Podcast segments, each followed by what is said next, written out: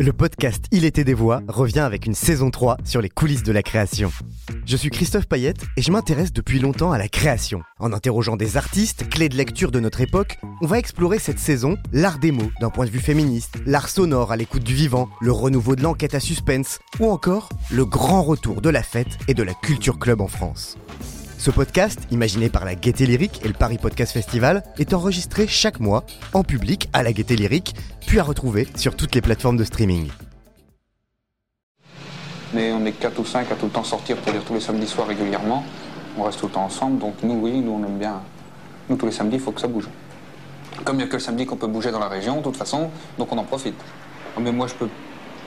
C'est que le dire, je peux plus m'en passer, moi, il faut que j'aille au c'est une drogue, quoi. Non, puis le samedi soir, c'est l'habitude d'aller là-bas, l'habitude de sortir et puis de s'amuser. Alors si je restais un samedi soir à regarder la télé, ça me. Non, ça irait pas. Déjà la semaine, on fait rien du tout, on bouge pas, on est là à se regarder dans le des yeux. Alors si en plus, euh, il n'y a que le samedi soir qu'on peut s'amuser, si on n'y va pas, c'est pas la peine. On va se demander pourquoi on est venu au monde sinon. Si le samedi soir on peut pas s'amuser, c'est à se demander pourquoi on est venu au monde. Et oui, c'est Gasoil, c'est son nom, c'est un de mes héros, Gasoil.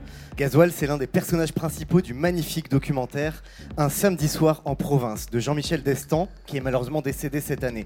En 1995, Jean-Michel Destan, il a suivi toute une bande de jeunes dans le centre de la France, près de Châteauroux.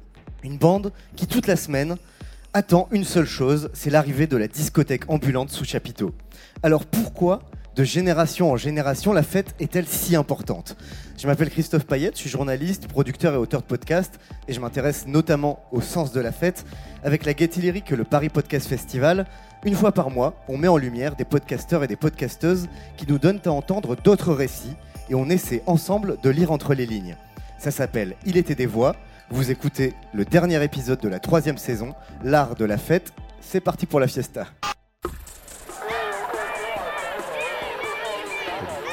N'ose pas le dire. d'imprimé.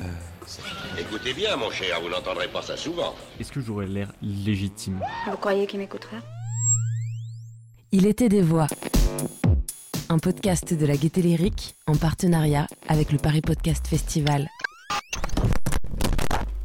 Alors que vous fassiez la bringue, la nouba ou la teuf, vous faites la fête. Que ce soit en appart, entre amis, en famille, sous la tonnelle du village, dans un club des champs ou dans un hangar déchu, vous faites la fête. La fête est universelle et en même temps tellement spécifique culturellement. D'ailleurs, qu'est-ce qu'on appelle faire la fête? Est-ce que c'est s'amuser, rigoler? Est-ce que c'est danser, écouter de la musique? Est-ce que c'est forcément boire et se droguer?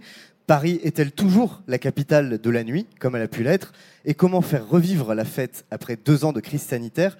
On va en parler dans cet épisode avec nos invités, avec Renaud Brizard, salut. Bonsoir. Alors Renaud, tu es journaliste musical, ethnomusicologue, auteur euh, entre autres du podcast Faya sur Nick la radio et tu officies également comme DJ sous le nom de Full Option.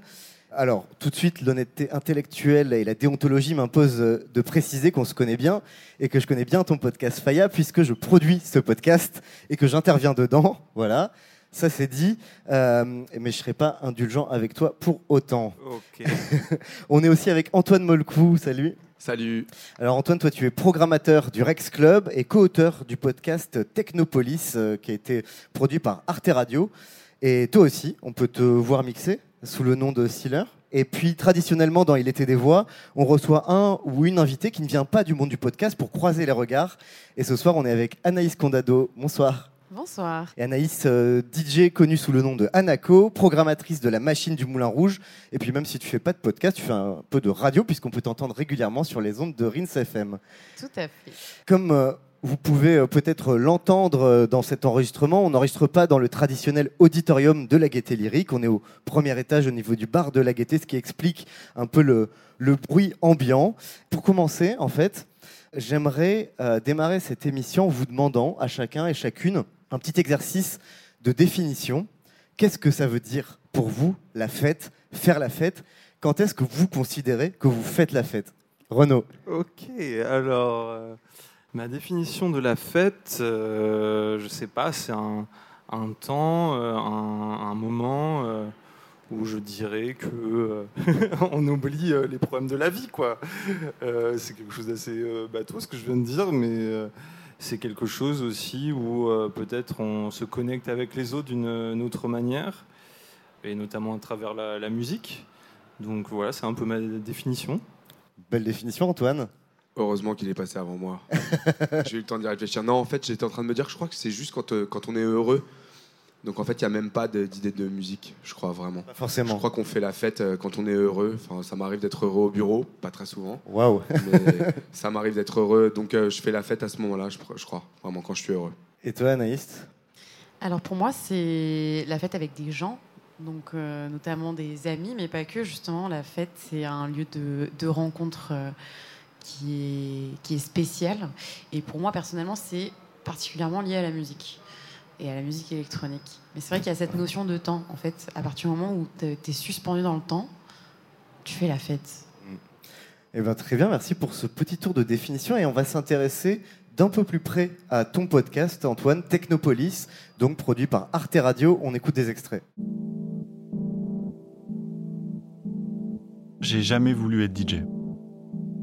J'ai une démarche artistique dans ma vie et DJ est une manière d'exprimer cette démarche.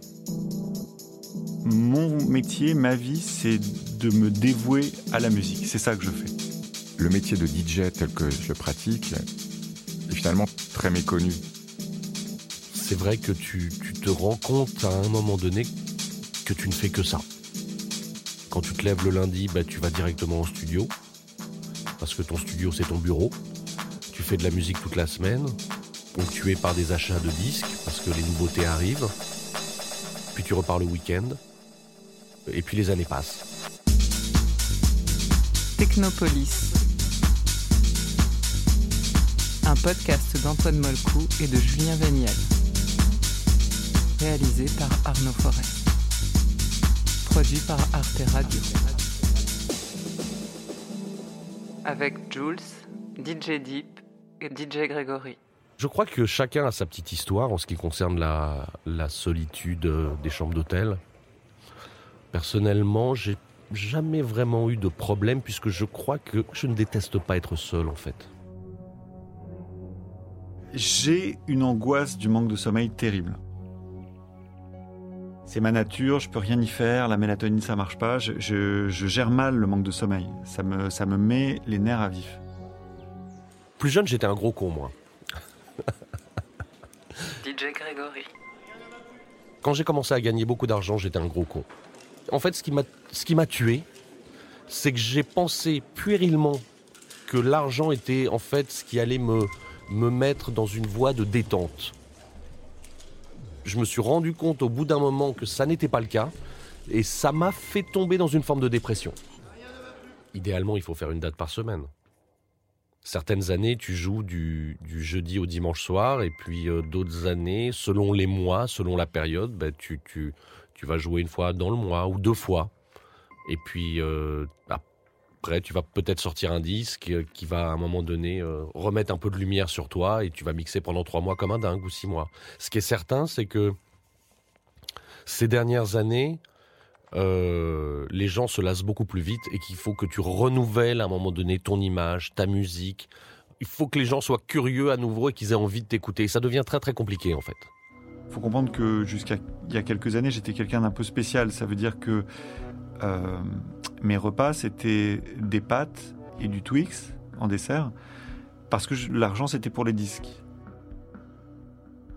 Il y avait que ça, que ça, que ça. J'ai passé ma vie à faire beaucoup de mauvais choix euh, avec cette idée que je voulais être tout le temps dans quelque chose d'authentique, musicalement, intellectuellement, et que je ne voulais pas me, me, me vendre, vendre mon âme au diable. Il peut y avoir des, des soirées où il n'y a personne, tout simplement, des soirées où le public n'est pas au rendez-vous. Jules. Euh, ou alors le, le public est là, mais il n'est pas là pour les, pour les mêmes raisons que vous. il n'est pas là pour écouter la musique que vous avez euh, avec vous. Et puis euh, ça peut être très déprimant, effectivement, quand on ne réussit pas. Quand ça veut pas, ça veut pas. Quand ça veut pas, ça veut pas. On vient d'entendre plusieurs extraits euh, de ton podcast euh, Technopolis euh, avec des témoignages assez intimes. On l'a entendu de DJ Deep, DJ Grégory et Jules.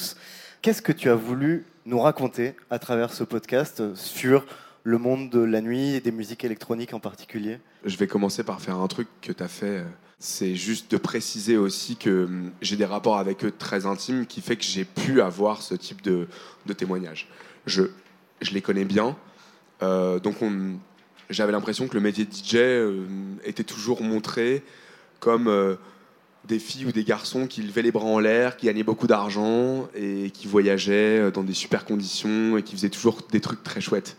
Euh, ce que je voulais montrer, c'était que ça existait bien sûr, mais je voulais montrer euh, trois artistes légitimes, mais aussi montrer que bah voilà, il y avait des petits matins gris et que faire euh, 20, 30 ans de carrière dans ce milieu, dans ce métier, c'était aussi d'autres choses. C'était un questionnement sur la famille, sur les amis, sur l'argent, sur l'alcool, sur pas mal de choses, sur ce rapport à la fête dont on parlait. Qu'est-ce que c'est que de faire la fête? Est-ce que est-ce que c'est toujours la fête pour eux? Et voilà, c'est de ça dont on voulait parler, et c'était c'était ça l'enjeu de, de, de- de ce programme. Ouais, En fait, c'est l'envers du décor derrière la fête. Quelle est la vraie vie et le métier de ces DJ qui nous font faire la fête, en fait? Je sais jamais ce qui est vrai ou pas, mais ce qui est, ce qui est sûr, c'est que euh, ces garçons ont de l'expérience. Euh, voilà, c'est vrai que étant des amis, je les avais sous la main et je pouvais me permettre de leur demander des choses que j'aurais jamais pu demander à des gens que je connaissais mal. C'est pour ça que c'est trois garçons et qu'il n'y a pas de filles? Non, c'est honnêtement, je n'avais pas euh, de proximité assez forte avec euh, avec des avec des filles euh, à ce moment-là, au moment où on faisait ce programme. Je me sentais, enfin voilà, ni avec Chloé, ni avec Kitty, ni avec Cardini par exemple, que j'aurais adoré faire. Et en fait, euh, Cyril, enfin DJ Deep, a été ajouté sur le projet un peu plus tard. Au départ, ça aurait même pu être que Grégory ou que Jules. C'est vrai qu'à la fin, c'était trois garçons. Et ça aurait été formidable euh, d'avoir deux filles, un garçon, un garçon, deux filles. Enfin, c'était, mais voilà, c'était. J'ai fait ce que j'avais euh, sous la main à ce moment-là. Et malgré le fait que tu les connaissais extrêmement bien et que tu étais ami avec eux, est-ce que tu as appris des choses? Est-ce que ils se sont livrés à un point où tu t'es dit ah ouais, en fait c'est ça ta life Ouais, ce qui est, ce qui ce qui est marrant, c'est tout ce que tu coupes. Euh, tu sais, j'avais des- j'avais 6 ou 7 heures de, de rush, peut-être même plus. Tout ce qu'on a enlevé, euh, tous les moments où, euh, ouais, où ils ont dit beaucoup sur eux, on a gardé des choses. On a gardé, tu vois, tu as gardé le. les- Enfin, évidemment, je. J'imaginais que tu le prendrais, mais on a entendu des extraits de 8 ou 9 épisodes. C'était 9 épisodes à l'époque. Et Grégory dit qu'il est un gros con quand il gagne de l'argent. Euh, évidemment, il y a eu, il y a eu d'autres moments. Il y, avait des choses très intimes où ils reviennent aussi sur des trucs, euh, tu sais, euh, dire que tu as joué devant personne, c'est pas très très glorieux. Donc on revient voilà, sur des moments enfin un, a- peu, un peu plus durs. De... Ouais, il y a tout un, tout un épisode sur les soirées foirées. Parce que la fête, parfois, elle prend pas aussi. Bah, parce qu'un mec qui a jamais. Enfin, enfin, n'importe quel artiste qui te dit qu'il a jamais joué dans une soirée où c'était pourri, euh, honnêtement, enfin, tu vois, c'est un peu comme quelqu'un qui te dit qu'il a jamais pris un vent, quoi. C'est, c'est un peu, enfin, c'est un peu bizarre, quoi. Si tu fais ce métier, évidemment, tu, je pense qu'il y a des moments où c'est moins bien, donc, euh, donc voilà. Et ils avaient tous cette légitimité, cette longueur dans le temps, euh, voilà, qui était intéressante, de se dire, euh, bah voilà. il y, a, il y a tous les bons moments parce qu'il y a plein de bons moments dans, dans ce podcast. Il y a plein de choses, il y a, il y a- plein de choses très éclairées, mais il y a aussi voilà plein de moments où où Cyril raconte qu'il mange des pâtes et du Twix parce que euh, parce que sa vie c'est les disques et parce que euh, bah, le reste c'est un peu difficile. Euh, où Julien raconte aussi d'autres anecdotes et où Greg dit que il a joué devant quatre personnes, euh, voilà, et, et qu'on a traduit en espagnol et qu'il a compris à ce moment-là que la fille en le ramenant à l'hôtel lui dit que la, so- enfin dit à aux collègues à côté d'elle que la soirée c'était de la merde et que le DJ était nul. Voilà. Et c'était lui. Euh, c'est difficile à admettre, mais ça arrive souvent. Anaïs, et en tant que Anako, en tant que DJ, toi, euh, sur cette question, tu te reconnais dans, dans ces témoignages, dans la vie de DJ, dans la, la solitude éventuellement quand euh, tu sors, euh, tu sors d'une grosse scène et que tu te retrouves euh, seul dans une chambre d'hôtel? Enfin voilà, est-ce que cette, cette euh, intimité que tu peux avoir dans l'envers du décor de la fête, ça te parle? Tout à fait. C'est très marrant parce qu'en fait, on en parlait juste avant d'arriver. On, a pris un, un café euh, avec Antoine et on en parlait parce que j'ai eu pas mal de dates dernièrement où j'ai bougé de Paris. Et c'est vrai qu'il y a clairement, en fait, tout artiste qui commence à, à tourner un petit peu à ces expériences-là. Et c'est sûr qu'il y a un truc très étrange dans le fait de donner quand tu joues et tu partages un truc. Et en fait, à la fin du set, toi, tu as juste envie d'être avec tes potes et de d'échanger, de tu vois avoir un temps un peu particulier. Et là, tu es un peu tout seul et tu regardes un peu autour de toi. Tu te dis bon bah je vais aller dans la loge ou alors euh, je vais aller reprendre une bière. Donc euh, effectivement, euh, il y a des moments de solitude. Après, il y a des moments magnifiques et il y a des vraies rencontres en fait qui sont qui peuvent rester pour la vie, tu vois. Et, hum, et c'est vrai que moi, j'ai toujours eu cet équilibre entre être DJ et euh, travailler dans le milieu de la musique et, de la fête. Et en fait, c'est- vraiment ce truc d'avoir cette activité artistique, mais de faire aussi une activité où on partage et on fait avec des gens, on fait avec une équipe. Et personnellement, ça me, ça me tient à cœur. C'est un équilibre euh, qui est très important pour moi. Ouais, parce que sinon, t'es es seul, en fait, quand t'es DJ. C'est ça un Ouais, peu tout le, à fait.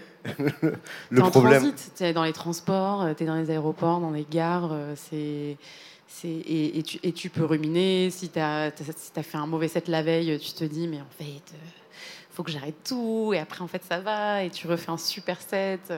Mais oui, ça arrive. Et Est-ce que quand tu mixes, tu fais la fête? Est-ce que tu considères que tu fais la fête ou tu travailles? C'est une bonne question. En fait, je pense que le mix, c'est un truc très particulier où tu, tu peux faire la fête, mais je pense que c'est un espace, encore une fois, où le temps est encore plus suspendu que la fête et où, tout DJ essaie de rentrer dans cette zone où tu, tu tisses un lien euh, avec le public, où tu as vraiment ce truc invisible, où tu sais pas pourquoi, tu sais pas comment ça prend, tu sais pas hum, comment ça se passe, mais ça arrive. Et quand ça arrive, euh, tu sais plus si tu travailles, si tu es en train de. si tu es en transe ou si. euh, voilà. Je pense que c'est un- une sorte de transe, effectivement. Alors, on va se pencher à présent sur ton podcast, Renaud, le très enfiévré Faya, le podcast du Global Dance Floor. Hello Renaud, alors comment il est? Dis-moi, il y a un de mes cousins là de la Réunion, Maxime Payette, bref, euh, qui m'a envoyé un titre mais complètement faya. Ça s'appelle Delbor, c'est un morceau du groupe PLL en featuring avec Avies. Tu connais ça? Parce que on dirait du dancehall, mais c'est pas vraiment non plus du dancehall. Franchement, je capte pas ce que c'est. Tu peux m'en dire un peu plus? Hello Christophe Ah mais bien sûr que je connais En fait PLL c'est un groupe qui fait partie de la Gomance. Et la Gomance c'est un mouvement qui a été lancé par plusieurs jeunes réunionnais. Ils forment un petit collectif et ensemble ils produisent les plus gros tubes réunionnais de ces dernières années. Et Delbor c'est vraiment le parfait exemple du son de la Gomance. Alors t'as raison, c'est un titre qui fait effectivement référence au dancehall, mais comme tu l'as bien remarqué, avec d'autres influences venues d'autres styles dont on a déjà parlé ensemble dans Faya. Faya, épisode 12, Voice Notes from La Réunion, la Gomance.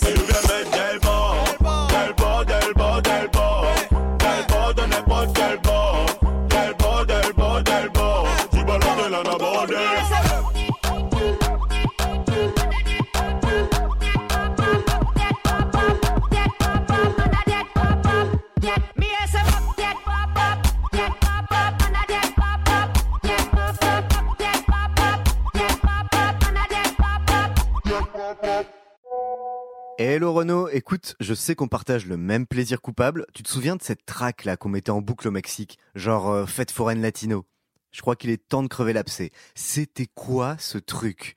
Parce qu'en vrai, c'était le faya quand même.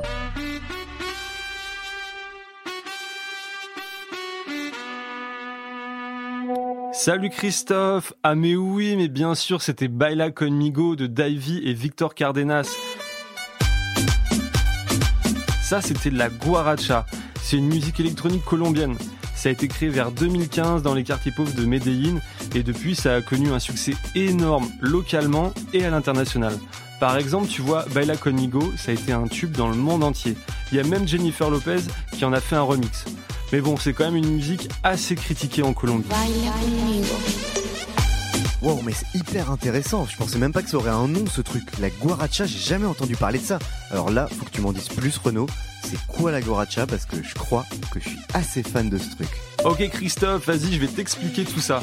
On va décortiquer ensemble cette scène musicale, son histoire, son contexte social. Je suis en contact avec des DJ, des producteurs et des journalistes en Colombie. Comme d'hab, on n'a qu'à plonger dans mon WhatsApp. C'est parti Faya épisode 5, Voice Notes from Medellin.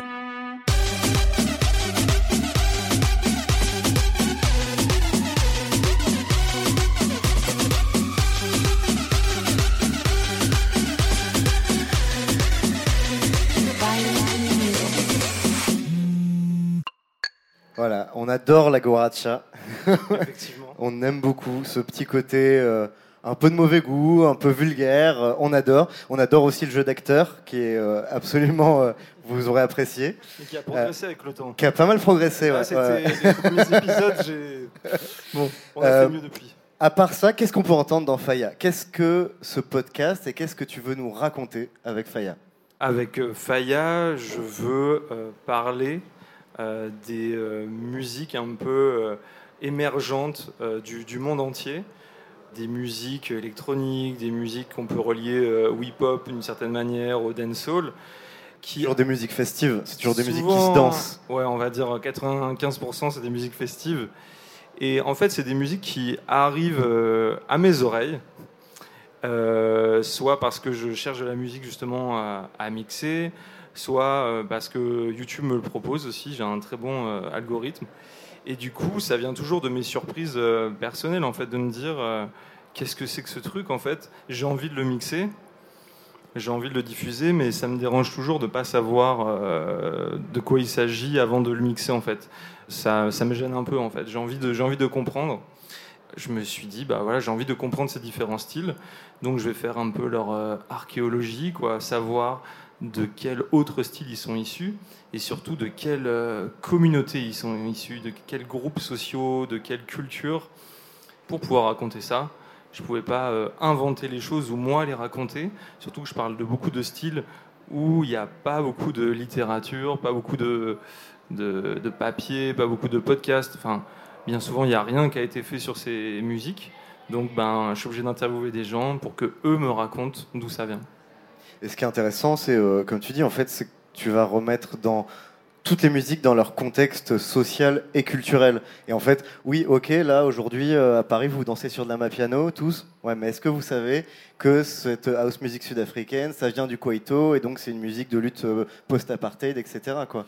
Exactement. En fait, c'est, c'est, en fait, quand je disais que c'est des musiques qui arrivent jusqu'à mes oreilles, c'est des musiques qui arrivent aux oreilles de des amateurs de musique ou même euh, même sur la, radio. Là, tu vois, on a écouté Baila Conmigo que nous on a découvert quand on était en voyage euh, euh, au Mexique, mais quelques semaines après en France, on l'entendait aussi. Je sais plus quelle star a fait un, remix, Jennifer Lopez. Du coup, c'est des musiques que j'aime bien partir de musique qu'en fait on a pu déjà entendre, euh, mais on savait pas ce que c'était. J'adore partir de gros tubes ou de choses, euh, voilà, très populaires. Ouais, qui sont influencés par ça, en fait. C'est-à-dire que, parce que ces genres-là, ils paraissent pointus en France parce qu'on ne parle pas de la guaracha, on ne parle pas euh, du singeli, mais en fait, c'est des genres qui sont énormes dans leur pays et qui influencent en fait la musique mainstream mondialisée. euh. Enfin, tu vois, quand tu, sais pas, quand tu fais un épisode sur l'afro-dutch, en fait, euh, Aya dans- Nakamura, euh, Ah oui, voilà, en fait, j'ai fait un épisode sur euh, les musiques, euh, on va dire, euh, électroniques et on dirait urbaines là-bas aussi. bon, même si j'aime pas trop ce terme, mais on va dire un, un mélange de hip-hop et de dancehall qu'il y a fortement en- aux Pays-Bas et qui est hyper influencé par les diasporas euh, euh, caribéennes, euh, euh, Curaçao, euh, Aruba, enfin voilà les, les, les anciennes possessions de- de- des Pays-Bas aux, aux- aux Caraïbes.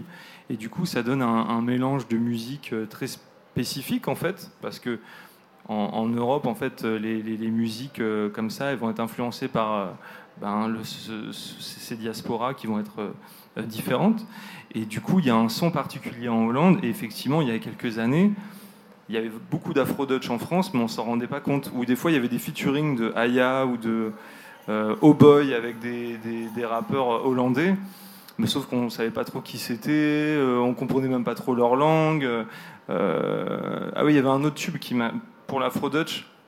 C'est un titre qui s'appelle Cogno, où en fait au début euh, c'est une sorte de. J'ai l'impression que c'était du Brésil, du portugais et tout, mais je comprenais pas les paroles. Je me disais mais c'est quoi ce truc? C'est une sorte de reggaeton chelou et tout.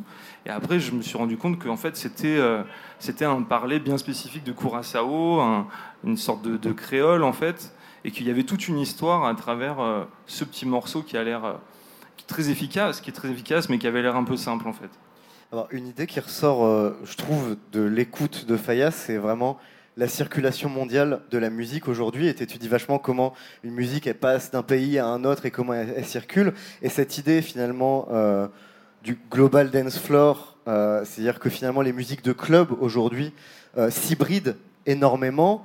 Je trouve qu'on le ressent beaucoup. Comment tu l'expliques, cette euh, hybridation croissante des musiques de club Comment, comment ça pourrait s'expliquer? Je pense qu'il y a euh, en fait euh, des moyens aujourd'hui en fait de découvrir des musiques, comme tu disais, qui peuvent paraître niches ici, auxquelles on n'aurait pas eu accès il y a même quelques années en fait. Comme je te disais, mon algorithme YouTube, il a compris que j'aimais un peu diguer, tu vois, donc il me propose des trucs comme ça. Je pense qu'il y a quelques années, ça aurait été très très dur pour moi de, faire des recherches, euh, de même de tomber sur ces, sur ces musiques. Je pense qu'il il y a aussi des genres aujourd'hui qui sont très populaires. Euh, je pense par exemple, il y a le troisième épisode que j'ai fait euh, pour Faya, c'est sur la Jersey Club. Donc c'est un type de musique euh, euh, électronique qui vient des États-Unis, du New Jersey, et dont euh, la particularité, c'est d'avoir en fait, euh, comment on reconnaît ce genre, c'est qu'il y a un pattern rythmique très, très spécifique et quelques samples très spécifiques. Mais à l'intérieur de ce genre, tu peux euh, mettre euh, tous les samples que tu veux. C'est et c'est une matrice, c'est une matrice, et tu peux euh, tu peux mettre n'importe quel autre, genre musical là-dedans. Et euh, ça reste du Jersey Club, mais ça va être un peu du R&B, ça va être un peu euh, euh, tout ce que tu veux, tu vois. Et je pense qu'aujourd'hui, le Jersey Club notamment, ou d'autres euh, d'autres styles, sont hyper populaires parce que je pense qu'il y a le goût du remix, il y a le goût de, il y a aussi peut-être des frontières qui s'effacent entre les genres. En fait, peut-être qu'il y a moins de snobisme, en tout cas en ce moment, entre euh, différents genres. Et peut-être ça m'a fait penser à un truc euh, quand tu avais posé la question. Je pense que peut-être mon podcast, il n'arrive pas comme ça pour rien. C'est que peut-être en ce moment à Paris, moi, je suis exposé à des soirées. Enfin, je suis pas exposé à so- soirées. Je vais dans des soirées où je suis exposé à des sons justement qui viennent un peu de partout en fait. Donc forcément, ça me, quand j'entends des sons en soirée, je me dis mais c'est quoi ce truc Euh, euh, Il y a des gens qui ont l'air de bien connaître. euh, et donc voilà, c'est ma curiosité personnelle et je pense que c'est parce que je suis exposé à ça que que mon podcast il arrive à ce moment-là. Je pense qu'il n'y a rien d'isolé en fait. Alors justement, euh, Anaïs, Antoine, je voulais vous interroger un peu là-dessus. Effectivement, moi j'ai le sentiment qu'aujourd'hui, euh, quand on sort euh, à Paris, on entend beaucoup plus de mélange musical peut-être qu'il y a un certain nombre d'années, que les barrières, un certain nombre de barrières sont tombées. Toi-même, Anaïs, en tant que programmatrice de La Machine, qui est plutôt une salle de musique électronique, t'as initié euh, l'arrivée du reggaeton, euh, qui est une musique populaire latino-américaine, qui est une musique en fait euh, mainstream latino-américaine. Comment tu peux nous parler de ça et nous expliquer cette démarche justement et cette, ouais, cette, cet éclatement des barrières sur le dance floor? Je pense que hum, personnellement, il y a vraiment un truc de la culture du DJ qui va diguer un peu partout. Moi, je- ça fait quasiment 12 ans que je mixe et en gros, j'ai joué dans plein de types de soirées, mais une de mes spécialités, c'était de faire des, des- bars ou des petits clubs et de jouer pendant 6 heures. Et quand tu joues pendant 6 heures, il faut forcément que tu commences quelque part, que tu fasses un voyage et que tu finisses. euh, voilà. Mais tu fais pas 6 heures de euh, Deep House ou de House 90s ou de Jersey Club, que j'adore. Donc, forcément, du coup, faut, faut, faut diguer, faut explorer et tu te, formes à ce mélange des genres. Et, c'est vrai que, du coup, voilà, je pense que la culture du DJing euh, amène à ça. Après, euh, donc, mm, le club aujourd'hui, c'est vrai qu'il y a des profils qui sont aussi très inspirés de la culture anglaise. Personnellement, je pense que c'est mm, la culture anglaise musicale a toujours mélangé les genres et a toujours amené des influences diverses de par l'histoire du pays. Du coup, aujourd'hui, on a des profils comme euh, Bambi ou euh, autres qui mélangent énormément de choses. C'est vrai que quand moi je suis arrivée à la tête de la machine, euh, je me suis dit que j'avais envie d'amener ce, ce côté global dance floor au final. Et c'est vrai qu'après c'est mes origines personnelles parce que j'ai grandi en Espagne, mais c'est vrai que hum, en Europe il y a quelque chose qui s'est formé avec le reggaeton, c'est-à-dire d'avoir euh, cette musique très mainstream d'Amérique latine avec la musique électronique européenne et ça a formé un nouveau reggaeton européen et une nouvelle scène et c'est vrai que moi qui ai grandi avec le reggaeton quand j'étais adolescente sur cette musique très euh, commerciale, très machiste euh, aussi avec des Daddy Yankee, de Nomar en fait j'y suis revenue par des artistes comme euh, la Zoe ou, euh, ou Bad Girl ou Rosalia qui euh, en ont fait une nouvelle musique. Du coup, c'est aussi, ça vient aussi des artistes, c'est-à-dire que tu as une, toute nouvelle euh, catégorie d'artistes qui prennent tous ces, tous ces genres, qui les mélangent et qui en font quelque chose de nouveau. Et c'est effectivement issu de notre culture euh, internet et, euh, et de tout ça. Donc pour moi, il fallait que, pour moi, les clubs doivent ressembler aussi à la vraie vie. Donc il fallait qu'on amène ça à la machine. Et, c'est vrai que la machine a toujours eu une ADN assez éclectique dans la manière de, faire des soirées, de faire des concerts aussi. Du coup, bah, il fallait que je ramène le reggaeton à la machine. C'était une bonne chose. Euh, Antoine, euh, toi qui euh, programme euh, une salle, le Rex, qui est un monument de la house et de la techno depuis le début des années 90 et qui était un haut lieu des puristes, j'ai envie de dire aussi, de la house et de la techno, comment euh, tu vois cette question-là de l'hybridation, d'éclater les genres euh? Avec un peu de jalousie euh, concernant Anaïs, parce que je trouve ça génial de pouvoir. C'est vrai que moi, j'en suis pas au reggaeton pour l'instant. C'est un peu dommage, mais j'y pense. On est toujours très influencé par ce qu'on admire, et donc je trouve ça formidable, le, le mouvement. Après, honnêtement, je crois qu'il y a un truc qui revient toujours sur les DJ et sur les, les artistes de musique électronique, c'est quand même la culture du sampling. Et on parlait juste avant du, du- du- du podcast euh, de Technopolis. Alors c'est quand même, enfin tu vois, c'est pas comme si on avait fait exprès, mais le label de Grégory s'appelle Faya Combo. Euh, C'est incroyable, Et il a 20 ans cette année.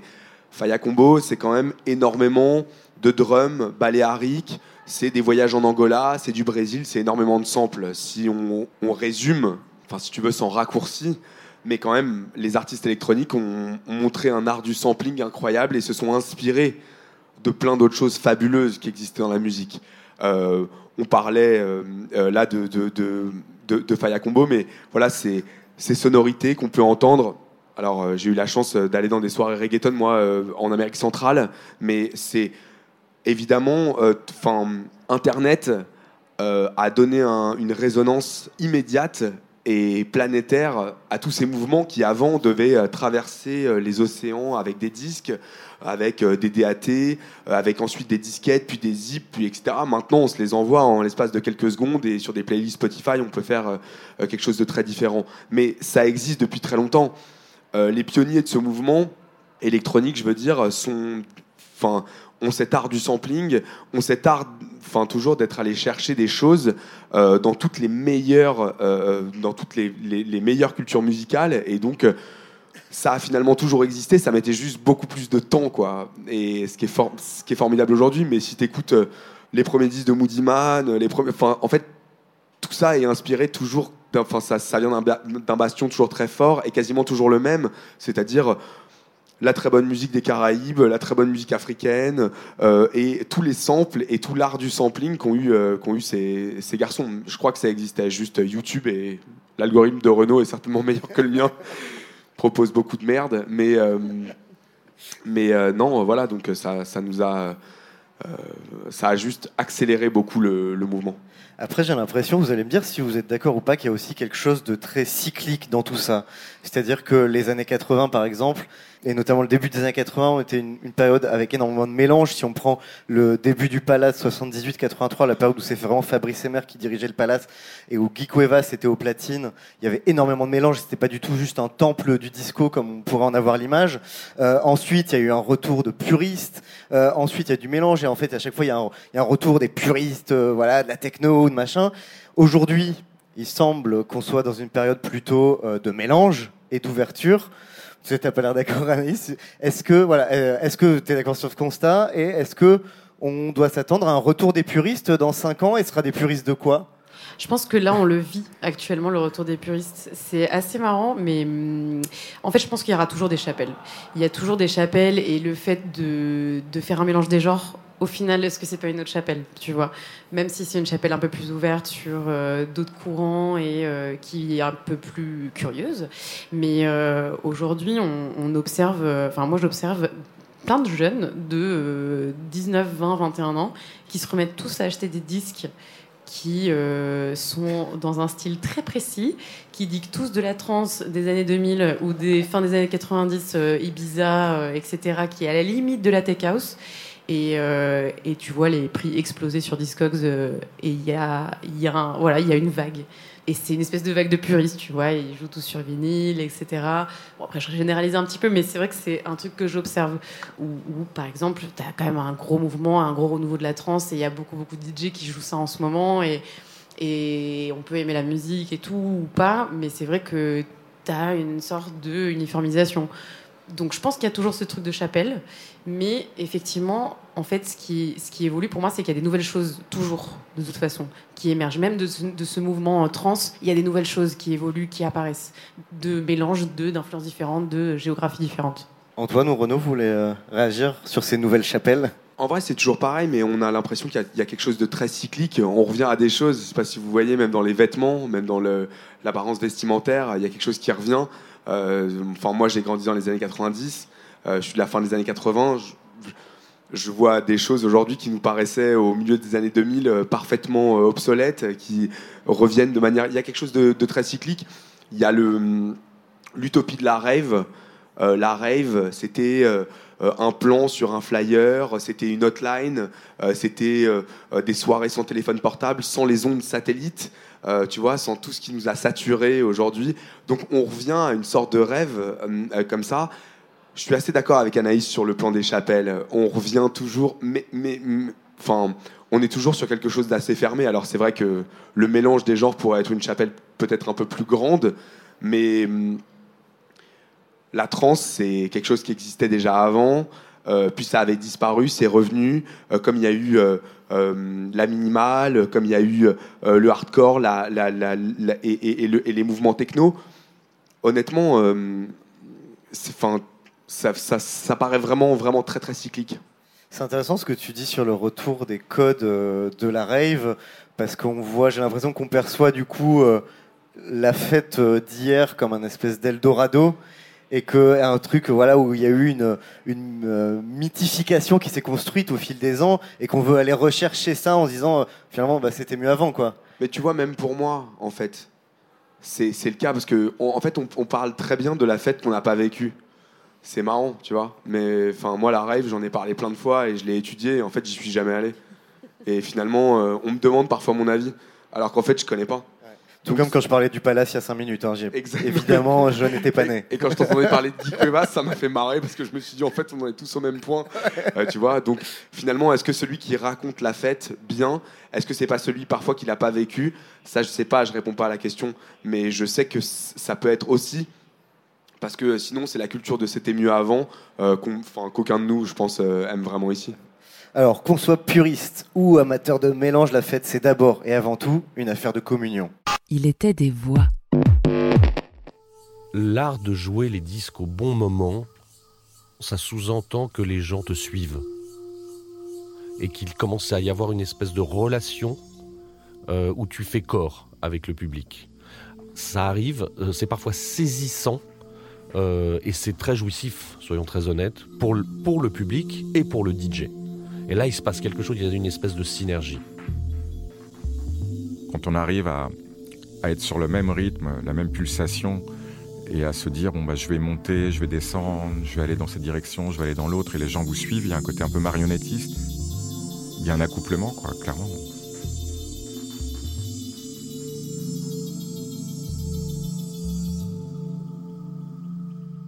faut aussi parler de la dimension corporelle des concerts de Singeli. Ceux qui rassemblent des milliers de spectateurs dans des stades ou sur des terrains vagues. Faut vraiment que tu ailles voir les vidéos de concerts sur YouTube. J'ai jamais vu quelque chose d'aussi fou, d'aussi intense. Le seul truc comparable, peut-être, ce serait euh, les concerts de métal ou de punk. En fait, les spectateurs, tu les vois, ils pogotent, ils se rentrent les uns dans les autres, ou bien ils se mettent à faire des grands mouvements de foule de droite à gauche, puis vers la scène, ou au contraire vers le fond. Ils se mettent à former des cercles de dingue. Et la plupart du temps, tous les spectateurs, ils portent un bandana à la main et ils l'agitent au-dessus de leur tête. Donc euh, quand tous les spectateurs font ça, ça fait un effet de ouf. Les concerts, ils ont souvent lieu euh, sur des terrains un peu secs et il y a une énorme poussière qui flotte au-dessus de toute la foule. T'as pas intérêt à être asthmatique. hein. Surtout que régulièrement, les gens, ils se balancent la terre séchée en l'air. Bon, le public d'un concert de Singeli, c'est un spectacle en soi.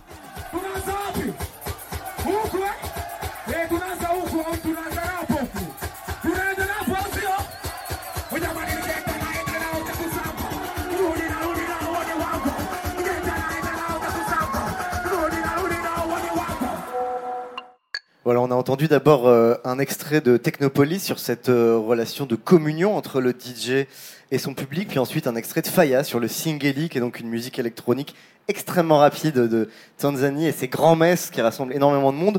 Est-ce que il y a quelque chose pour vous qui relève du mystique dans la fête, voire du religieux Euh, Anaïs, je te vois hocher de la tête. Alors je dirais spirituel plus que religieux parce que la religion est un dogme, donc bon. Mais effectivement, en fait, il y a un truc, euh, il y a un truc qui se passe. C'est ce que tu disais tout à l'heure. En fait, c'est à la fois universel et très individuel. C'est-à-dire que la fête, tu, la vis en toi, mais tu la partages avec d'autres. Et donc du coup, euh, il se passe quelque chose dans le corps. Donc euh, effectivement, tu as un lien avec quelque chose de plus grand. Renaud Euh, oui, je suis tout à fait euh, d'accord. Euh, moi, j'ai pas une euh, grande grande carrière, mais ça m'est déjà arrivé plusieurs fois de, avant de, mixer, de pas m'attendre à grand chose, d'arriver sur des lieux, on se dit bon, je sais pas, il y a pas grand monde, je suis pas, je suis, pas dans mon dans mon assiette, je suis pas très bien, et en fait, ça se transforme, qu'il y a, je sais pas, tu arrives à, capter ce que les, les gens ont envie d'écouter et que tu as envie de passer toi.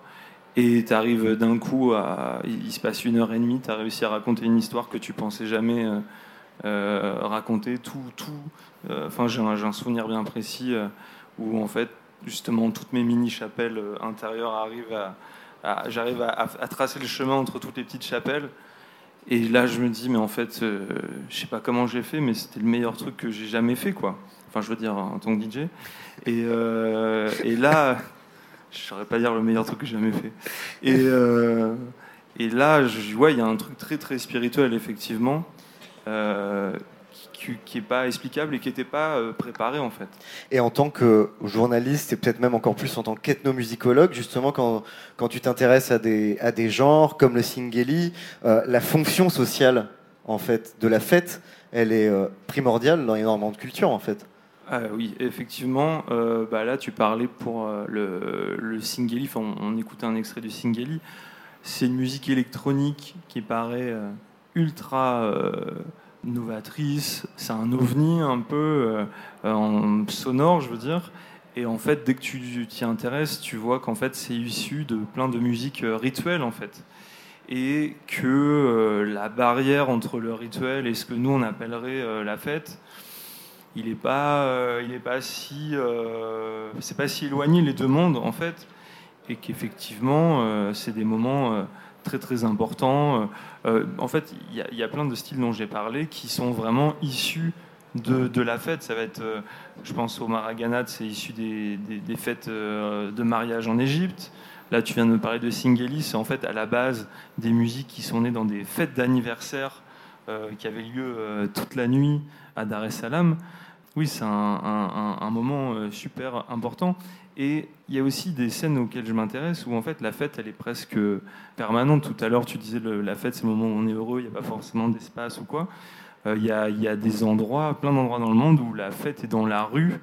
Euh, Il n'y a pas forcément de club, où il n'y a pas forcément de- d'endroits fermés et euh, où elle n'est pas si séparée que ça euh, du reste de la vie euh, euh, sociale en fait. Mm, Ouais, où elle fait partie euh, de la vie quotidienne en fait. Est-ce que ça veut dire qu'on a, nous, alors est-ce que c'est en France ou dans notre civilisation occidentale, européenne, une vision restrictive de ce qu'est la fête? Alors, je, je- je- je parle avec le, le- le peu d'expérience que, que j'ai, mais j'ai j'ai l'impression que effectivement, elle est, elle est euh, circonscrite à des, à des lieux et euh, à des moments très précis, des moments très précis dans la semaine. Et je pense qu'il y a peut-être euh, un fantasme autour de, cette idée de rave, justement, parce qu'il y a un côté plus, plus libre, euh, en dehors des murs. Donc je, comprends qu'il y ait cet intérêt renouvelé des nouvelles générations à chaque fois qui, qui, fantasment un peu là-dessus. et Enfin, je les comprends tout à fait, quoi.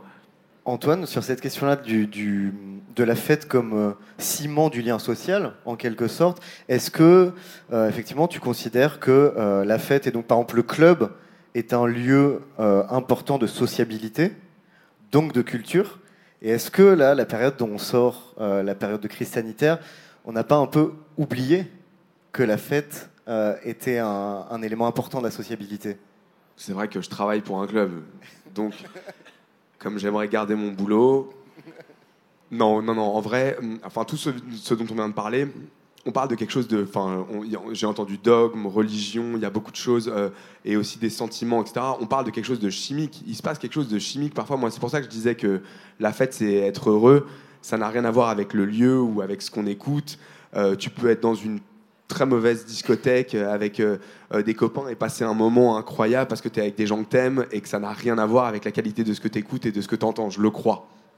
Vraiment. Et tu peux être tout seul dans une soirée, vraiment, tout seul, euh, où t'as perdu tes potes, t'as plus rien, si tu veux, t'as perdu ton portefeuille, etc. Machin, et vivre un très très grand moment de, voilà, de, chimie. Après, le lien social, évidemment, le club, et c'est pour ça que ça a manqué aux gens pendant 18 mois, euh, c'est que c'est un endroit où on se retrouve, où il se passe quand même, enfin, il y a une sorte de justice incroyable entre les gens à ce moment-là. Si tu veux, t'es soumis au, enfin, tu, tu veux, au sub et à tout ce qui va te boxer le thorax, quoi. C'est ça, c'est formidable, vraiment. Et on, on- on le vit nulle part ailleurs. Si, peut-être euh, dans un stade de foot.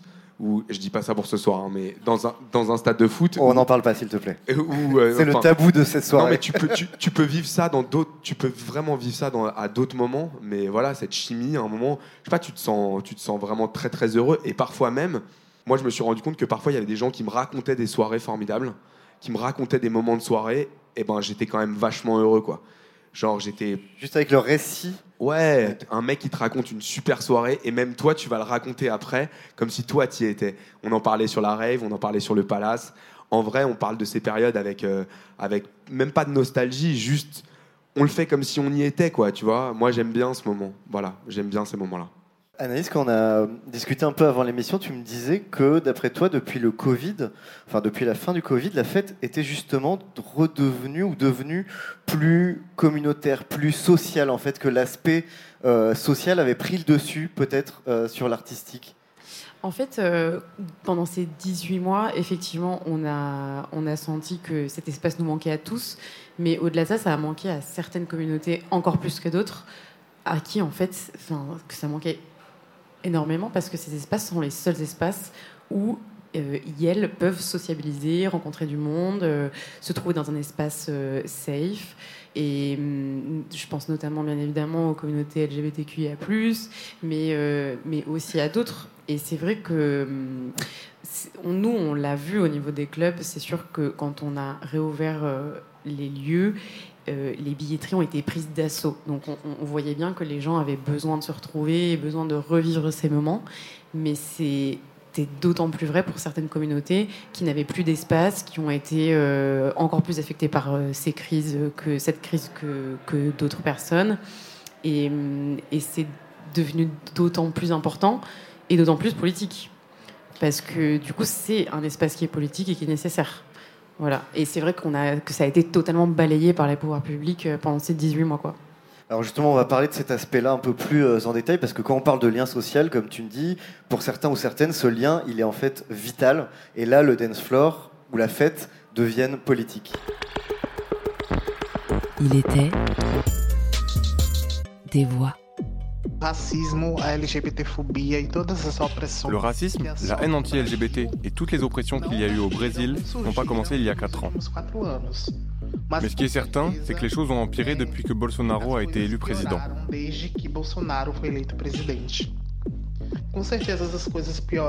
On a même vu apparaître une dynamique de normalisation de la violence envers les minorités.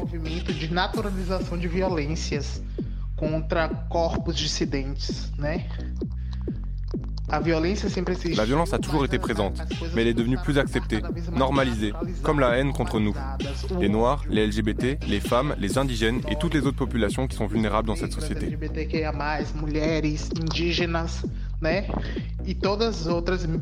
Eh, populações que são vulnerabilizadas nessa sociedade. Tu le comprendras aisément, Christophe, dans un tel contexte, la culture ballroom au Brésil, c'est un espace de résistance éminemment politique. Comme je l'ai dit, la situation, elle est très compliquée en Pologne, voire très dangereuse pour certaines minorités depuis quelques années. Et il y a toute une scène qui s'organise, qui se mobilise pour défendre les droits de ces communautés. Aujourd'hui, les clubs queer et les soirées queer sont à peu près les seuls endroits sûrs pour les jeunes queers. S'ils ne sont pas tolérés chez eux, s'ils ont été virés de chez eux ou que leurs parents sont contre leur style de vie, si on peut dire, c'est à peu près le seul endroit où ils peuvent trouver des gens comme eux, des gens qui sont passés par les mêmes expériences qu'eux.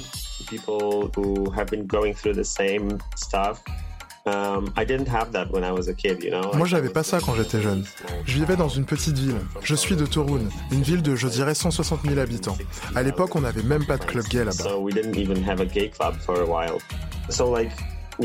Donc oui, les soirées queer ou les soirées qui sont queer friendly sont des espaces sûrs pour les queers. Bien sûr, tu peux pas vraiment dire que ton espace est 100% sûr, c'est pour ça qu'on utilise l'expression safer space, endroit plus sûr. En tout cas, on lutte pour ça.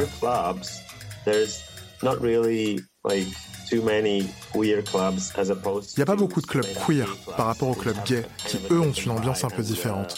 Le focus des clubs gays est moins sur la communauté ou sur l'entraide, mais plutôt orienté vers les rencontres.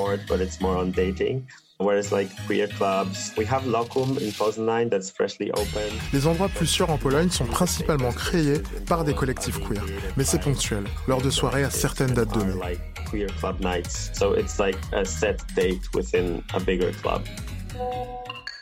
C'était deux extraits de deux épisodes de Faya, un sur la scène ballroom au Brésil et l'autre sur la scène club polonaise. Renaud, tu peux nous raconter un peu rapidement ces deux épisodes, qu'est-ce qu'on vient d'entendre? Alors le, premier extrait, c'était effectivement Alan Costa euh, qui a créé le collectif Afro Bafo à El Salvador de, Bahia, qui est un, collectif qui milite pour euh, les droits et la représentation des populations euh, LGBTQIA+, euh, noires. Et en fait, cet épisode, c'est le troisième d'une mini-série que j'ai consacrée à la culture euh, ballroom, culture dans laquelle on trouve la danse du voguing. je fais un épisode sur les racines aux États-Unis, un autre sur Paris, sur la scène parisienne, et un troisième sur une scène dont on parle euh, un peu moins, enfin il n'y avait pas grand-chose euh, dessus, sur euh, la scène brésilienne, et donc où il y a une situation assez tendue pour les personnes LGBTQIA+, et racisées, en fait elles sont à l'intersection de plusieurs stigmatisations. Et finalement, il y a un parallèle assez important avec ce que j'ai pu voir en, Pologne, mais que je pense on peut voir dans beaucoup de pays dans le monde, je me suis intéressé au collectif queer euh, polonais qui, en fait, euh, pareil, vont être à l'intersection de plein de luttes. Euh, les luttes pour les droits des communautés queer, les droits des femmes, notamment où c'est un pays où le, le droit à l'avortement a été supprimé il y, a, quelques années. Où, alors j'ai fait ce, podcast en Pologne quelques mois avant le, début de la guerre euh, euh, en, Russie. il y avait déjà un, contexte euh, assez compliqué, un contexte géopolitique assez compliqué, qui faisait que notamment il y avait des réfugiés qui étaient bloqués entre la Pologne et la Biélorussie. Et en fait, tous ces collectifs militaient pour toutes ces causes en même temps, tout en organisant des soirées justement pour accueillir en fait ces, personnes. Et euh, comment dire euh, qui aussi organise des manifestations euh, mais aussi crée de la musique relativement hybride justement. On va trouver des références aux musiques ballroom aux musiques traditionnellement queer on va dire américaines ou ouest européennes mais avec des, références polonaises ou de l'Europe de l'Est.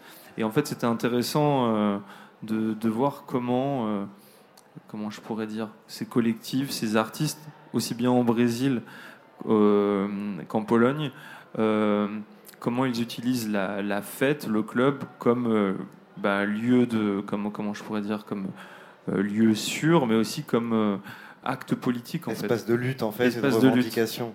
Ouais. Euh, et, c'est intéressant ce que tu dis sur euh, donc à l'époque euh, tous ces réfugiés qui étaient bloqués à la frontière.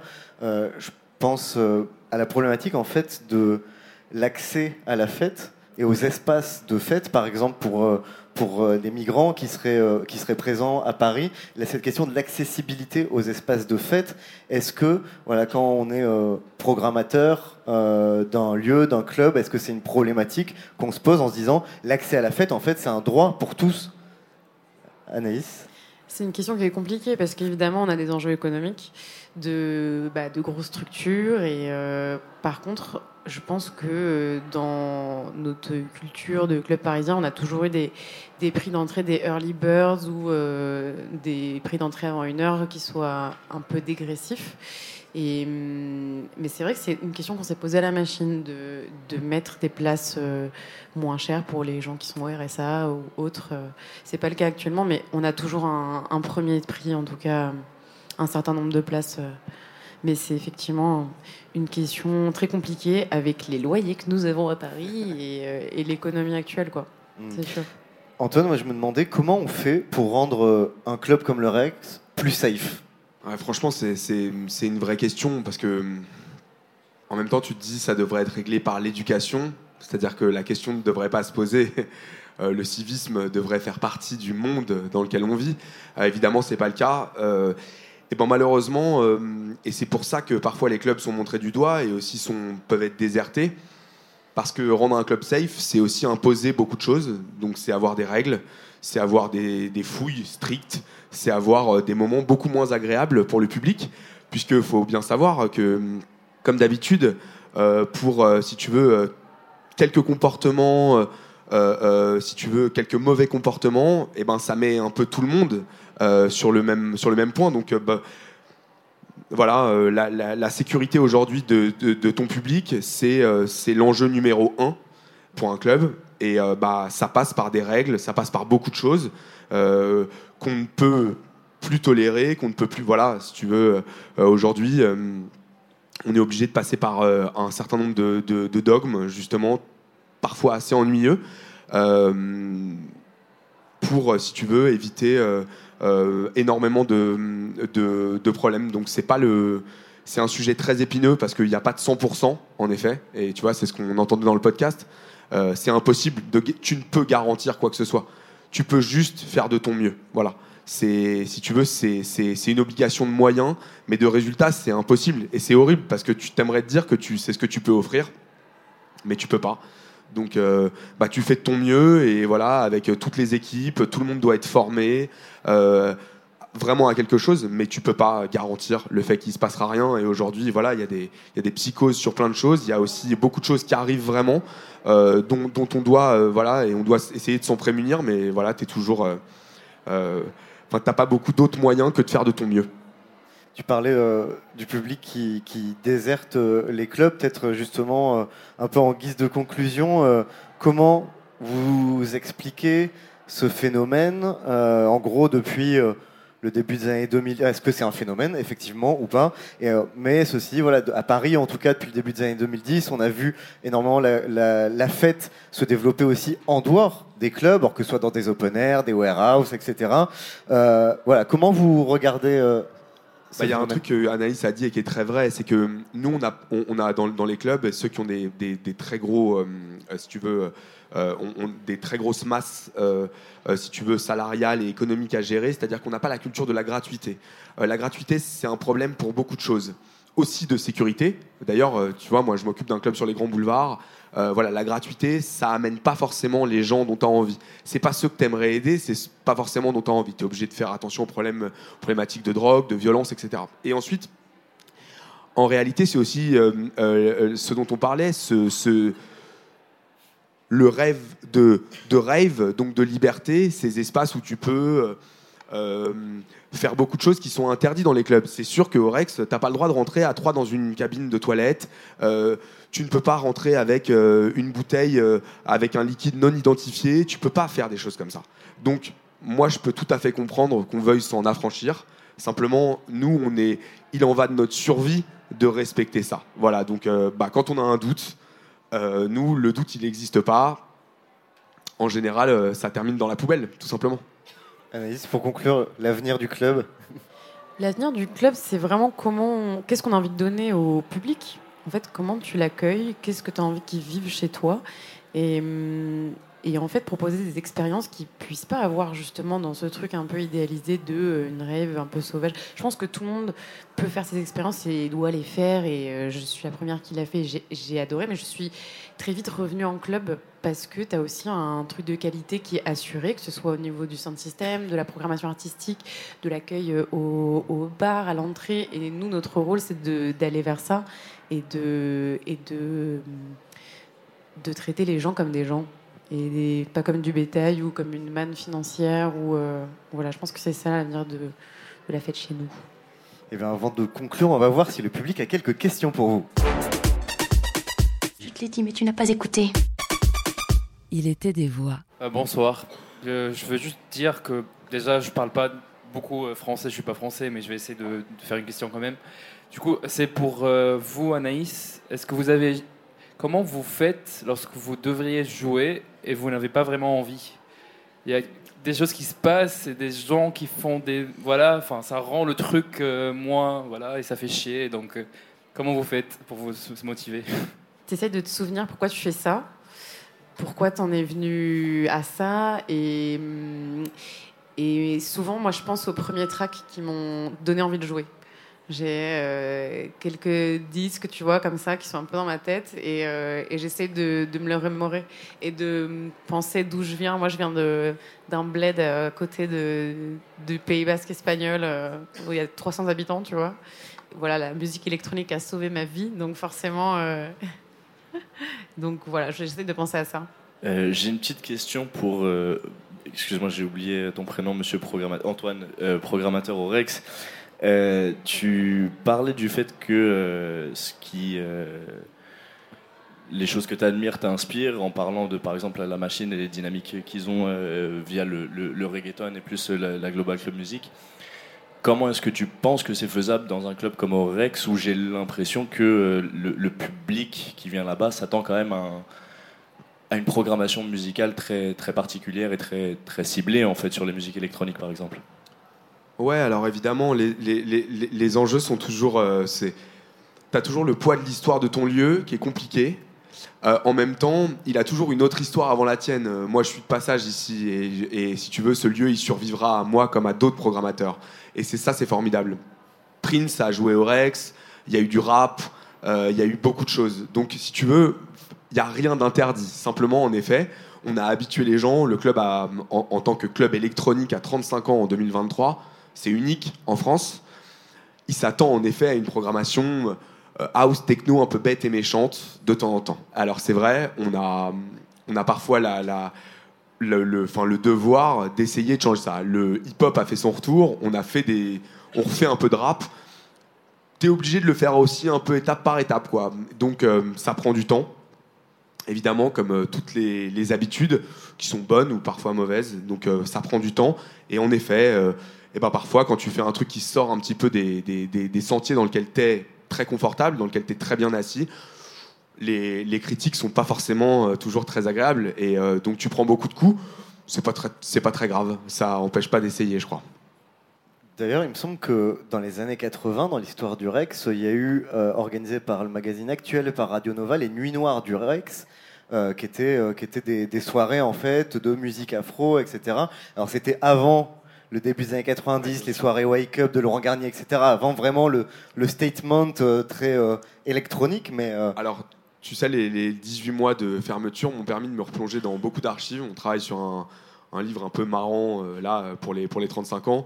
J'ai des photos de, Dave au Rex, j'ai des photos au club. Oh, Il y a un concert mythique dans la grande salle là-haut qui fait que depuis on fait plus de hip-hop de Run DMC qui, a terminé en bagarre générale et, qui, a- qui est devenu très connu. Euh, y a- il s'est passé beaucoup de choses et en effet au club il y a eu beaucoup d'autres musiques. Voilà, la, tel que moi on m'a confié ce lieu, c'est en effet euh, un lieu à l'histoire électronique, les Wake Up de, Laurent Garnier, et qui joue d'ailleurs demain soir au club, c'est quand même marrant, tu vois. Euh, mais euh, voilà, et ce, ce- c'est- cette histoire, euh, tu dois la respecter, et en même temps, c'est pas pour ça que de temps en temps, il faut pas la, sans la contredire, parfois euh, la, la contourner. Est-ce qu'il y a une dernière question? Bonsoir. Euh, moi, je voulais vous demander un peu, enfin, parler du rapport euh, euh, drogue faite qu'il y a dans le milieu parisien qui, est, euh, enfin, qui, qui existe et qui, qui peut être un peu extrême. Vous, selon vous, dans quelle mesure l'usage de la drogue, ça vient affecter, ça vient voilà, jouer sur euh, le fonctionnement de la fête Et est-ce que, bah, par exemple, vous, Anaïs, vous voyez, vous trouvez que ça affecte enfin, ce, que vous faites en tant que DJ quand voilà, l'usage de la drogue? Alors, moi, je suis sobre. J'ai arrêté de boire de l'alcool et je ne prends plus de drogue depuis un bon moment et je continue à faire la fête. Donc, je suis convaincue que, hum, que la fête n'est pas forcément liée à ça. Je pense que tu peux vraiment arriver à des états de transe euh, par la musique, par le BPM, par euh, cette chimie et ce côté très, très physique. Donc, je pense que c'est. hum, Si tu peux pas faire la fête sans drogue, c'est que t'aimes pas vraiment la fête. Ça, c'est mon avis personnel. Euh, après, en tant que lieu, on sait que c'est une réalité. Euh, je pense que la France a un rapport très très hypocrite. euh, les pouvoirs publics ont un rapport très hypocrite avec ça, c'est-à-dire qu'ils veulent protéger le public, mais pas vraiment parce que les testings sont interdits, etc. Donc euh, nous, effectivement, bah, on, combat ça. C'est totalement interdit, mais, je pense que voilà, on peut faire la fête sans. Et, et du coup, dans mon rapport au DJing, voilà, je, honnêtement, c'est vraiment beaucoup plus relou d'avoir quelqu'un qui est complètement foncé à l'AMD, qui comprend rien du tout, devant toi, que d'avoir juste quelqu'un qui, euh, qui est sobre, qui a une bière et qui est en train d'écouter. Donc, euh, donc la conscience modifiée est, un état très intéressant à explorer, mais tu peux faire sans. Voilà, mon avis. Mais c'est une excellente question, je trouve, et je euh, comprends et, les raisons pour lesquelles, quand on représente un établissement, ça peut être un peu plus compliqué ou délicat d'en parler. Euh, je vois qu'Antoine n'a pas très envie que je lui passe la parole. Euh, mais, je pense qu'en fait, c'est un énorme tabou quand on parle des cultures de la fête. On ne parle jamais de ça, alors que évidemment, c'est extrêmement généralisé. Et toute prise de substance, hein, alco- alcool compris, euh, produits illicites ou alcool, ça fait partie évidemment de la fête, qu'on l'aime ou pas. On peut se dire qu'effectivement, c'est mieux de faire la fête sans, que ça, que euh, un public euh, complètement soucé, c'est pas le meilleur public euh, de la terre. Euh, voilà, on peut se dire plein de choses, mais ça existe C'est en pas de fait. la langue de bois, hein, ce que je dis. Je, je précise vraiment. Non, non, mais je, je suis pas en train de dire que tu fais de la langue de bois. Je dis que de façon générale, c'est quand même un tabou Ouais. dans le milieu de la nuit et de la fête. Et des musiques électroniques aussi, mais pas que les musiques électroniques, c'est dans toutes les musiques en fait aussi et toutes les, toutes les fêtes. Et, qu'en fait, il faut en parler et, et que il faut le considérer comme une réalité avec des usages. Et du coup, l'accompagner, l'encadrer, mais là, on est dans un espèce, comme tu dis, de, on fait comme si ça n'existait pas dans les clubs. Nous, on fait pas comme si ça n'existait pas. Nous, on est vraiment accompagnés par des professionnels. Tu vois, il y a une association qui s'appelle Fête Éclair, qui, euh, qui est une association qui est subventionnée par l'État et qui accompagne ces pratiques. Tu vois, ils ont des kits de fête que nous, on distribue à la machine. Euh, Bah, tu as des pailles, tu as vraiment comment, euh, qu'est-ce qu'il faut pas mélanger, etc. Parce qu'on on pense vraiment qu'il faut informer, il faut accompagner.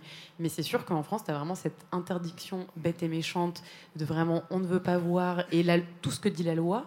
Mais vraiment, enfin, je pense que euh, demain, euh, si on appliquait vraiment la loi dans même nos pratiques, tu vois, le fait de trouver de la drogue sur quelqu'un et de l'écraser au sol, par exemple, c'est interdit. Tu vois, si, si, demain on a un, flic un peu zélé qui vient, bah, on peut tous se faire fermer. Parce que normalement, il faut que tu mettes ça sous scellé, machin, remettre ça toutes les semaines à la police dans un petit sachet, tu sais. Enfin, c'est, c'est juste délirant. Donc, euh, c'est effectivement complètement hypocrite c'est eux qui se voilent la face, pas nous. Tu voulais réagir, Antoine, finalement ou pas? Non, mais en, non, mais en, en vrai, c'est pas du tout un truc. C'est pas du tout un truc sur lequel on, on réagit pas. On est montré du doigt comme ça tout le temps. On s'est plaint de pas être vu comme des endroits de culture. On fait faire des premières scènes à énormément d'artistes. On investit beaucoup. On n'est pas subventionné. On est montré comme des gens qui gagnent de l'argent euh, en vendant de l'alcool et en laissant des gens se droguer. Je vous rassure, les gens se droguent bien mieux sans nous, dans les appartements, dans des choses où il y a beaucoup plus d'espace pour le faire. On fait pas du tout comme si ça n'existait pas, c'est faux. Euh, on en prend conscience beaucoup. C'est un temps énorme pour nous. Euh, Fête éclair, c'est très bon exemple. On est signataire d'une charte, on fait énormément de prévention. Euh, voilà, et on fait euh, ce dont tu parlais tout à l'heure, c'est-à-dire, eh ben, parfois, les règles qu'on est obligé d'imposer, oui, vont avec la sécurité de notre public, parce qu'on sait aussi que tout ne se passe pas forcément bien. euh, voilà, avec la consommation de ces substances, que ce soit avec l'alcool aussi, on fait très attention. Euh, voilà, des gens qui sont pas capables de repartir de chez nous, on fait attention. Euh, voilà, on essaye de les prendre en main. Alors parfois ils sont pas contents. En général, le lendemain, ça va beaucoup mieux parce que ils se rendent compte. Sur le moment, ils aiment pas forcément la réaction, pas le fait qu'on veuille pas les laisser sortir seuls, ou parce qu'ils tiennent pas droit, ou parce que voilà, et qu'on puisse refuser un verre à un client, qu'on puisse euh, euh, tout d'un coup empêcher l'accès euh, à quelqu'un, euh, euh, voilà, qui a une fiole euh, non identifiée ou des choses. Ça, c'est comme ça, mais on fait pas comme si ça n'existait pas du tout, et on, on s'assoit pas sur ces sujets. Au contraire, on vit avec tout le temps, mais en même temps. euh, euh, Enfin, si tu veux, voilà ce que tu disais, toutes les drogues, enfin toutes les musiques avaient leur drogue. Donc, euh, Oui, voilà. et puis pas que les musiques. hein, le- tout- la, la France est un pays de drogués. De- et- et le vrai problème, de toute façon, c'est la politique pénale des drogues depuis bien longtemps en France. On va conclure là-dessus. Il était des voix. Et voilà, ce dernier épisode de la saison 3 d'Il était des voix, l'art de la fête touche à sa fin. Merci à nos invités, Renaud Brizard, journaliste musical, ethnomusicologue, euh, DJ et auteur du podcast Faya sur Nick la Radio, Antoine Molcou, programmateur du Rex Club, DJ et co-auteur du podcast Technopolis sur Arte Radio, et Anaïs Condado, Anaco, DJ, programmatrice de la machine du Moulin Rouge. Si vous voulez plus de podcasts sur la fête et la nuit, vous pouvez jeter une oreille au podcast Culture Club euh, du média Jack, qui en quelques minutes retrace l'histoire d'un club mythique. Et puis là, quand même, je suis un peu obligé de faire un chouïa d'auto-promo, parce qu'il y a aussi le podcast Le Sens de la Fête, où je reçois pour de longs entretiens des figures de la nuit de toute génération et de tout milieu. Et on vient juste de sortir le livre du Sens de la Fête, avec 15 grands entretiens avec Laurent Garnier, Ariel Wiesman, Jenny Belair, Fanny Corral et j'en passe, avec des illustrations magnifiques de Pierre Tive, des photos du Palace, du Pulp et de tous ces lieux mythiques. Et ça tombe bien parce qu'il est en vente ce soir juste ici. Euh, vendredi soir d'ailleurs, j'en profite quand même pour dire qu'on fait une release party du livre sacré, euh, 142 rue Montmartre, avec un talk et puis une soirée avec un super line-up, Asna, Urumi et Les Iflo. Mais comme la fête n'attend pas et que ça se fait pas de parler de musique sans écouter de la musique, et bien maintenant ici à la Gaieté Lyrique pour vous qui avez fait l'impasse sur le match dont, on ne parlera pas, il va y- il va y avoir un peu de DJ set avec le Faya Sound System euh, juste après ce talk. Merci beaucoup et à bientôt. Vous venez d'écouter Il était des voix, un podcast de la Gaieté Lyrique en partenariat avec le Paris Podcast Festival. À l'animation, Christophe Payet. À la réal, c'est Lucie Lossel et Sonic le studio à la prod. Sonic.